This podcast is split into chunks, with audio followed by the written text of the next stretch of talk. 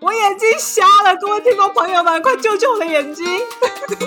好可怕哦！你怎么可以这么不适合啊？我妈呀！下午茶喝到挂，聊聊各国的文化。我是走过三十个国家，在巴黎打拼的欧罗拉。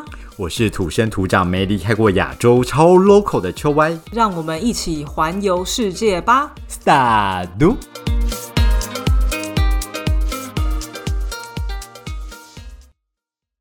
Salut，大家好。哎，你知道现在巴黎很扯哎，樱花居然开了哎，这个时间二月中哎，二月中开樱花不是很正常吗？不然呢？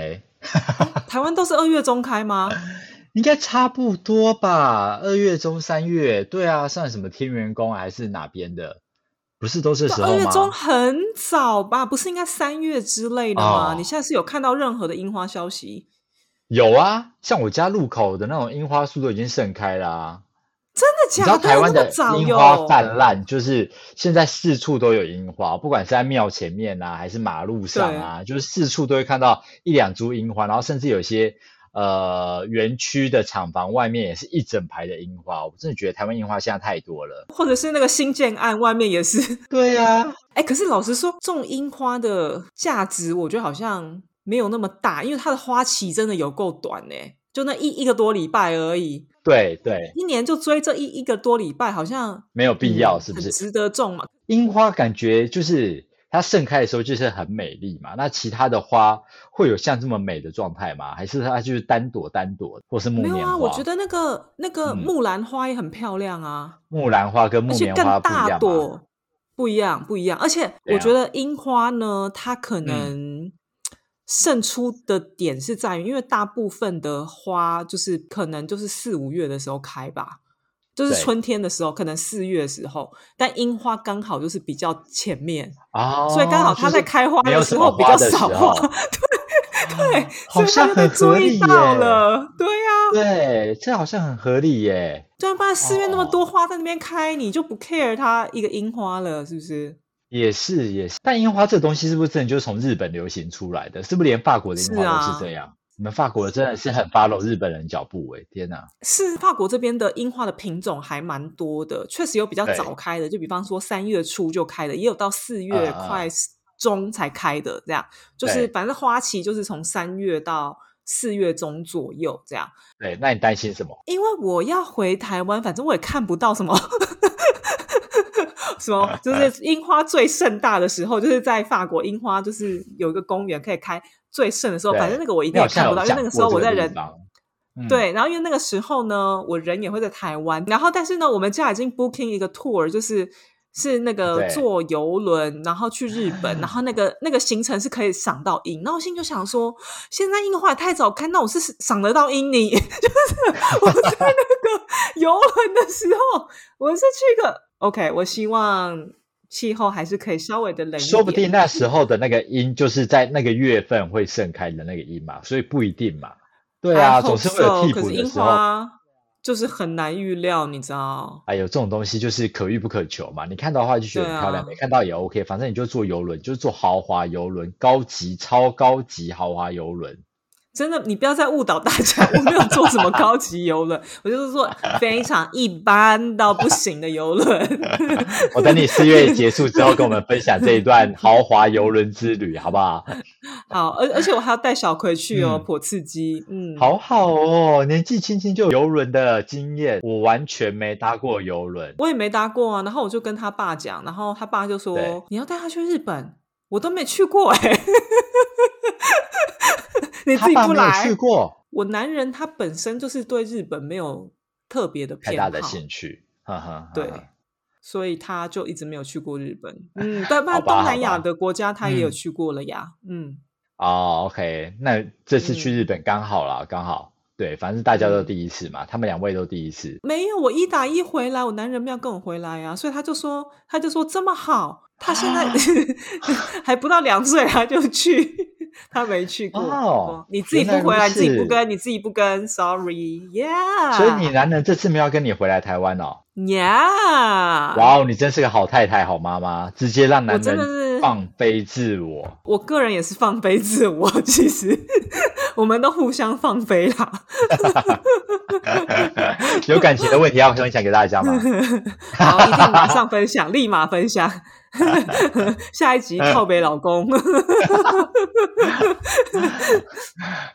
好哦，好哦，那我们今天要喝什么？重点，我们今天来喝个科尔必斯。好好 boring 哦，天哪！科尔必斯 boring，是什么美亚的？你来喝饮品，就是就是一个美亚饮品啊。对，我们今天就是要来聊梅啊，没错，很正确，所以我们很适合喝可尔。我们聊梅啊适合吗？两个年纪这么大的人在那边聊梅啊，会不会很像是一群就是职场上面的老女人，然后看不惯新进员工的那种感觉？没有，没有，没有，不会，不会，不会，因为我们今天呢的这个灵，希望不要导向到那边。今天这灵感呢，真的是完全于来自于我，呃，还不到两岁、一岁多的女儿，真的。我们今天要聊的这个主题呢是装可爱，因为呢，我真的发现一件很不可思议的事情，就是对最近我女儿啊，她就是开始会出现一些成人想象里装可爱的事情，然后我才发现说，天哪，原来传说中的装可爱就是跟婴儿学习耶，不是真的婴儿啦，就是那个学步儿，大概就是一岁多的小孩，可能一岁到两岁的小孩行为耶，我就我开始觉得。哦，原来装可爱的奥义就是 是要学习婴儿的学习这么小的一个行为。可是你现在指的是说，啊，他真的是刻意装可爱，还是说他本身的那个行径让你觉得很可爱？是我跟你讲，是他自己做的那个事情。然后我突然想到，天哪，这放在成人身上不是装可爱吗？可是我完全没有教他这样子的行为。你确定？还是你本身平时就一直在装可爱给他看？每天对小朋友说：“啊，咕叽。”你我要想一下，是不是有？我跟你讲，我确实有一个地方，我真的很难控制我自己，就是我看到他的时候，对他讲话，我会很不自觉的娃娃音变娃娃音，就像哎，你这样不行。我跟你讲，那真的很不自觉，就像我在跟我男人，就是有的时候我们讲中文的时候。我会很不自觉，不是我会模仿他的 口音。他说：“我会有那个外国人的口音出现，这样子好吗？” 然后他就会觉得我很欠揍。但是你，但你知道，模仿别人，他是一个讲话的一个技巧，就是他们讲话技巧，就是你可以把这个频率拉到好像比较相同的一个频率上面沟通比较容易。对对，然后我跟我女儿，我也会真的。很不自觉，因为我真的是完全无自觉，因为我本身就是一个不装可爱的人。我如果看看我装可爱，我会马立刻吐出来，而且你应该也无法跟我录音，我相信。你就立刻在对对面是干观众现在可能很难想象这个画面，对对对，毕竟他没有看过你的长相。如果大家看过欧罗拉的长相的话，就知道他装可爱起来会非常的。我跟你讲，我真的从小就不适合装可爱，我从我从小就是。长得很成熟，我就是老着等的那一种，我就不适合装可爱的这些行为。然后呢，我我我令我最冲击我女儿的一个行为是，她现在生气的时候啊，对，她居然会嘟嘴，哎，你一定有学给她看过？不可能，我这个人就是真的，我完全不嘟嘴。因为我嘟嘴，你会你会马上，我跟你讲，我看到我打你两巴掌，左闪一次，右闪一次。我跟你讲，你左闪右闪之前，我会先正面直拳我自己一击。我跟你讲，真的很可怕，我不可能会有嘟嘴这种行为，太不适合放在我脸上了。然后他在生气的时候啊，他就突然这样嘟嘴，然后我吓到，我想说，这 natural，你知道吗？这是自然的耶。他不是一个，因为也没有人教他，还是他有看过什么影片？没有，我们不给他看任何影片的。Oh my god！你们的教育好严苛哦。我们家连电视都没有在开，哎，连哎，你知道我们家电视不开的原因是什么吗？为了怕大家看影片看太久没有交流吗？还是法国人本身就是不开电视？不是，不然是什么？没有缴电视费？不是，我们有缴。不是，我跟你讲，因为。遥控器被我女儿弄丢了，她不知道藏去哪里，然后我们 找找不回来，然后就不开了。处于没有遥对，因为反正我们真的也很少在看电视啊。就我们看电视，我们通常都会 link 到 Netflix，就是小葵睡觉的时候。对对对，所以小葵他本身是不会看到电视的东这个东西，这样手机、平板都不会看，不会啊。他手机他会。很想要拿我的手机起来，但是我不会帮他解锁的。就是他很好奇，就是就是爸爸妈妈在用干嘛，所以他只是会拿起来，然后他就会看到荧幕保护程式跟荧幕解锁这样，啊可能会不小心滑到拍照功能，就这样而已，他看不到其他东西。那他嘟嘴的行为到底怎么来的？因为我保姆也不可能是那个那个 style，我只能这样讲。我保姆是个法国人。哎，那会不会是因为你之前有说这个保姆其实会同时带两个小孩吧？两三个小孩，会不会其他小孩教他的？每天在保姆那边就是大美眉跟他说：“来，我教你嘟嘴，来嘟。”有可能是那个大的，可是那个大的我没也没看过他嘟嘴，你知道吗？或是看到其他小，我不知道，哎，我就想说，天哪，怎么会有就是就是 naturally 有这个行为啊？就是嘟嘴居然是人人类的人生气的本能呢？所以，我我是不是我们应该要回来？赶快你嘟一个，我看看。还是我们到时候就把我们嘟嘴的那个嘴巴放在那个 IG 的线动，让大家去截图分享。我觉得很可怕，但是小孩嘟嘴呢，他是很可爱，因为他们本身就是你知道这边还有很多的脸颊很肥。脸颊很肥，胶原蛋白，所以他嘟嘴本身就可爱。但你有没有发现，就是在大人装可爱的时候，他嘟嘴必须就是口腔内自带空气，就是 因为他们要让脸蓬一点，不然就是一个垂嘴，很恶心。他现在生气，他就嘟嘴，哎，我就觉得那如果他嘟嘴之后，你会满足他什么吗？不然他怎么会一直重复这个行径？没有，没有，完全不会啊！而且他嘟，就是他可能就是嘟个就是。一两秒他就收回来了，这样啊，很快，这是一个很快的嘟嘴行为，就很像他在拍，仿佛他在拍照一样。你会为了想要看他嘟嘴的样子，然后一直惹他生气吗？不会，因为我有病哦。他他生气是我在受苦。妈妈觉得啊，好可爱，再嘟一次，然后哎，我打你哦，然后在面。没有，但我我确实有想要把他嘟嘴的画面拍下，但是根本就是你知道措手不及，那他就是一两秒，然后他就是发生的很瞬间这样。哦，看起来就很疗愈，想起来一个画面，尤其他就是混血儿，肥嘟嘟的。就是他嘟嘴是真的蛮可爱，但是我真的是有大吓到，然后想说为什么他有这样行为？然后呢，除了这个嘟嘴之外呢？我觉得还有一些比较基本款，就是叠字的部分，讲叠字。你说像妈妈、爸爸吗？那本来就叠字啊。Hello，不是不是不是，因为其实像我不太跟我女儿讲耳语，就是我有尽量避免这件事情。耳语就是你什么事情都叠字嘛，就比方说呃，饭饭就是吃饭嘛，对不对？吃饭饭，洗澡澡。对，然后我就尽量避免跟我女儿讲叠字，但我后来发现，婴儿他们有一个地方会卡住，是因为他们的语言系统、讲话系统不够成熟，所以我女儿不管你跟她讲什么，她都是用叠字来表示。哦，所以她可能会比较慢一点，讲的慢一点，就变成她有可能会有一个叠字的空拍。应该是说，她讲一个物品，她没有办法讲两个不同的字。他要么讲一个字，要么讲两个叠字。比方说，现在他想要走路的时候，对，他就会说“哒哒”。哒哒是法法文吗？不是，完全不是。这个“哒哒”的由来是什么？我这个“哒哒”由来真的是我的错。一定是你们教的，不可能是他自己学的。我跟你讲，“哒哒”“哒哒”这真的是我的错，就是 因为以前他刚开始在学走路的时候嘛，因为那个走路的时候，我就觉得。你知道，就是很无聊啊。然后那个我要两只手牵着他，我又很累。然后我就想说来唱个歌，然后那个放轻松一点这样子。哈哈，你唱了什么歌？我就想说，每次走路我都要唱同一首歌，让他知道说这首歌就是 Link，就是在走路这样子。对。然后呢，我就唱了，我就唱了一首王心凌的歌，我觉得很适合走路。来，你唱给大家听，然后让大家猜歌名。各位观众，我们猜谜游戏开始。哒哒哒，嘟嘟嘟嘟嘟哒哒哒。你好老啊！我就是一个老人，我只能唱老歌。你真的好老哦，好 old fashion 哦。我。我唱不出来什么告五人的歌，sorry，我没有办法，我就是我就唱哒哒，然后他就 后来要走路，我哪知道他就跟我讲说哒哒哒，对，他就要哒哒。他该不会现在只要走路就会哒哒哒，然后自己那边嘟嘟嘟哒哒？我跟他如果讲嘟嘟嘟，他真的是太天才，但是他就是他会说哒哒哒哒。我真是很苦恼哎。哦，特别的要求啊，特别要。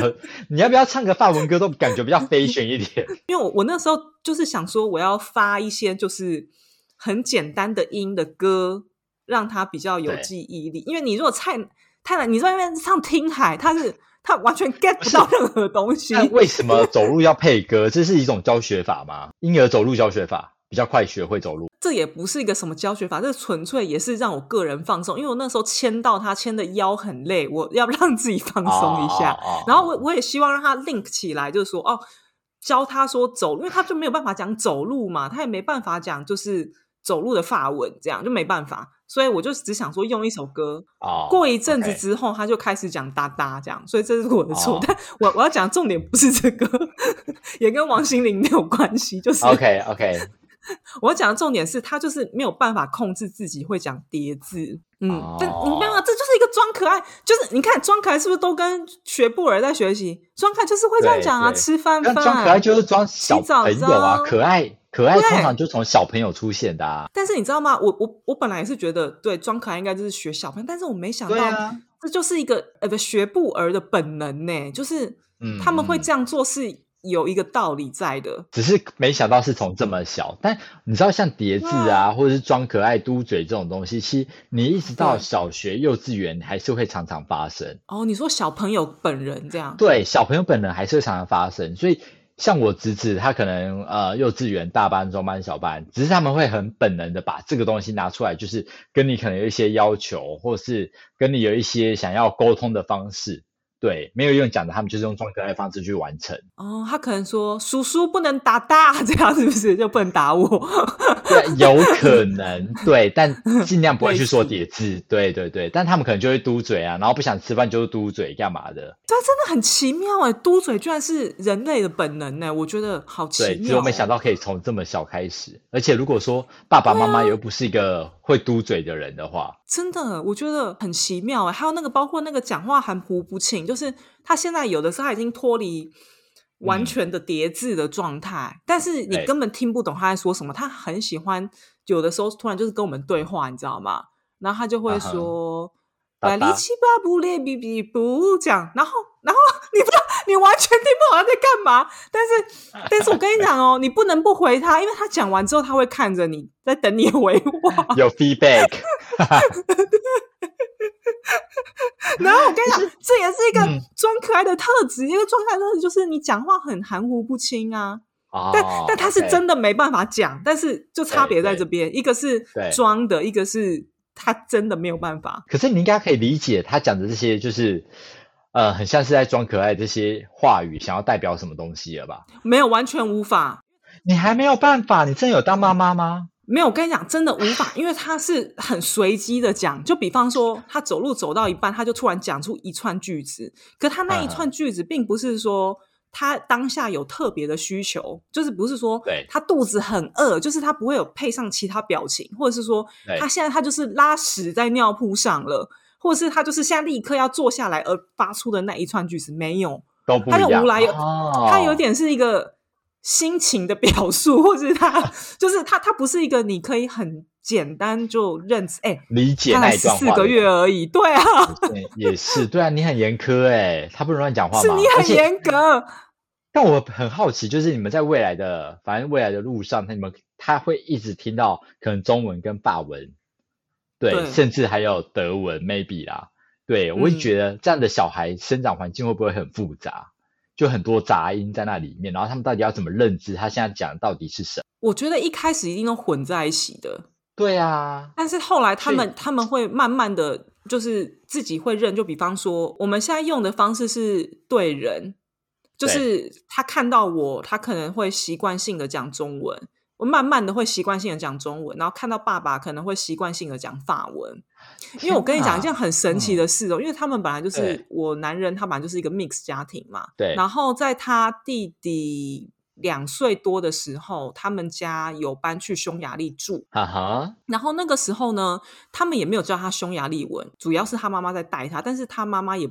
就是也不会讲匈牙利文嘛，然后带他去什么对，就只是比方说有请保姆啊，或者是生活中他可能会听到匈牙利文。结果有一天他们就发现他就是好像有一个人在跟他儿子讲话，然后他儿子就有跟那个人用匈牙利文回话，好强哦！所以，所以他他就是，但是他就是，但是他弟现在已经不记得，因为那真的是很小的时候了。哦，对，但是真的是他们有那个能能力，但就变成说是。我们要坚持，所以现在有一点是我个人的压力，因为我有的时候就是还是会不小心双声道，我会讲中文又讲法文，或是讲法文又讲中文。其实我应该叫就是就是全中文，对，就是在一个语言上面这样。哦，好难哦，好难哦，毕竟这个会打破你本来的习惯。对啊，但是就就就就慢慢来吧。对啊，啊，回到这个话题，我就觉得说。哇天哪！其实装可爱这东西也是要要要学习的事情，很很很多哎。就是你要把它揣摩到，就是跟那个婴儿一样的感觉。很大的一个不同点呐。如果当你认知到，就是婴儿是因为他的能力不足以做那一件事情的时候，才会发生这件事情。但你如果把它放到一个大人想象说，如果他是能力不足才做不到这件事情的时候，你就会突然觉得说，哎，你就不会觉得这件事情可爱了。你就会觉得说，觉得他笨，你就觉得这个智商还好吗？就都这么大了，什么？对不对？如果如果你用这个标准去看，你好严格哦。没有，可是我跟你讲，我就不知道为什么人类可能我们还没有进化到那个程度，所以当我们看到一个大人有这样的行为的时候，还是有的时候会不自觉的觉得很可爱。像我有一点很不懂的是，我以前就是看那个日本漫画的时候啊。对，然后就有很多那种迷糊风的女主角，然后那个迷糊风的女主角呢，常常就是吃饭吃的满桌都是，然后或是粘在脸上，就是真的是满桌到处撒。反正里面的角色就会觉得说啊，她好可爱哦什么，然后再帮她帮她擦。那我跟你讲，这就是我女儿的行为，然后吃的满桌都是。个人，我个人吃的满桌都是，纯粹是因为我就是嘴巴有破洞。对，就会 觉得这个人真的很没教养。但是我不知道哎，你看像那个日本，还是就日本漫画，就是洗脑我们太深了。就是我其实一直以来都不懂为什么这是一个可爱的行为，这样。但其实它就是从婴儿来，还是我们就是天生会觉得，因为这个东西就是直接 link 到宝宝，然后就觉得说啊，卡哇伊呢这样子。有这么深的 link 吗？就是不不然他怎么会这样？没有没有，我觉得这就是一个宝宝长得很可爱的状态之下，他做什么事情都对。就像是我打个比方来说好了，我觉得这个是另外一个观点，就是那个宝宝如果长得很可爱的话，他做什么事情都觉得好可爱哦。如果那个宝宝长得像胖虎的话，你就觉得天哪，你到底在冲啥米小朋友？然后，如果他今天是大人，然后他这个女生长得很可爱的话，他可能饭粒掉出来，大家都觉得哦，好可爱哟。但如果他长得像你，然后饭粒掉出来，大家就觉得，看这个人真的是连擦嘴巴都不会，是不是连饭都不会吃？我觉得这跟长相有很大只有你对我会那么凶恶。没有，只是打个比方啦。其实欧罗拉长得很可爱，你去看日本漫画就是长那样。你这样讲就是跟那个搭讪一样啊，就是搭讪有人讲说就是帅哥就 OK，然后人丑性骚扰，就是就是类似的东西。我觉得他不一定是 link 到宝宝，而是宝宝的长相就让人家会觉得他长得很。舒压就是你看到宝宝，你就觉得啊，真的是很可爱。但如果这个宝宝真的长得不可爱的话，他做这种事情，你还会觉得他可爱吗？哎，可是我必须要说，我觉得真的丑的宝宝很少哎，大部分的宝宝都很可爱哎，即使长相不一样，看了都蛮舒压的，真的。对，只是宝宝可爱的几率，认为可爱的几率比较大一点，高很多。对，对，会高很多，因为他就是长那样子嘛，就是都是肥猪猪的，然后在那边也不是肥猪猪啊，就胶原蛋白很丰富，然后挂在那边。对啊，你就觉得他怎么看都很可爱，然后真的丑的宝宝好像不多啦。就像你之前跟我说那几个人生出来的小孩，我哪有说过？你少在那边给我造谣！我怕大家会有不对的认知，觉得我们对宝宝很苛刻。哎，可是你这样一讲，我就觉得哇，那这样子可爱型的女生，她们人生压力也是蛮大的。她们都是 top of the top，必必须第一，她们要长得很可爱，然后第二，她们要很能揣摩那个宝宝的样子，而且。而且你揣摩了之后，你还要就是揣摩他的无辜感，就是你要刻意去营造他的无，其实很难呢，这不是很容易的事哎。而且你当你做了这件事情。你的个人形象就定下来了哦，你就说你从可爱型就无法再跳脱其他型了，是对对对对。然后你看你反应过来，就是像大家也在说可爱教主是谁？你说像杨？对，你看大家认知就一个，然后他未来的转型就会很困难。对啊，所以。OK，我觉得可爱这个东西真的是呃，大部分我觉得在婴儿上面还是最合理的啦。长大之后，我觉得它真的是一个很辛苦的词。嗯，对我们的警示就是说，人千万不要随便学宝宝，这样对，就是你看着他就好了，这样 没有，其实也不是这样，因为我跟你根本也学不来，所以在那边我应该可以吧？你试试，你有试试看。Oh my god！你赶快。我眼睛瞎了，各位听众朋友们，快救救我的眼睛！还有大家看不到我，好可怕哦！你怎么可以这么不适合啊？我妈呀！好了，反应不要做这么多。没有，刚真的是吓坏我，大家应该可以听得出来我有多么的慌张，慌张到一个极致哎。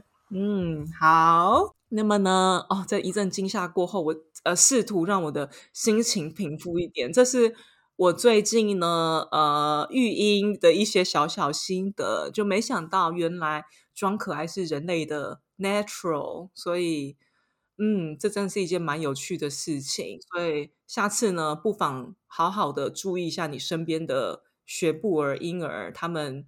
在做什么事情，你就可以判断一个人是不是在装可爱。这是什么判断方法？好啦，那希望大家喜欢我们今天的节目喽。我们下周见。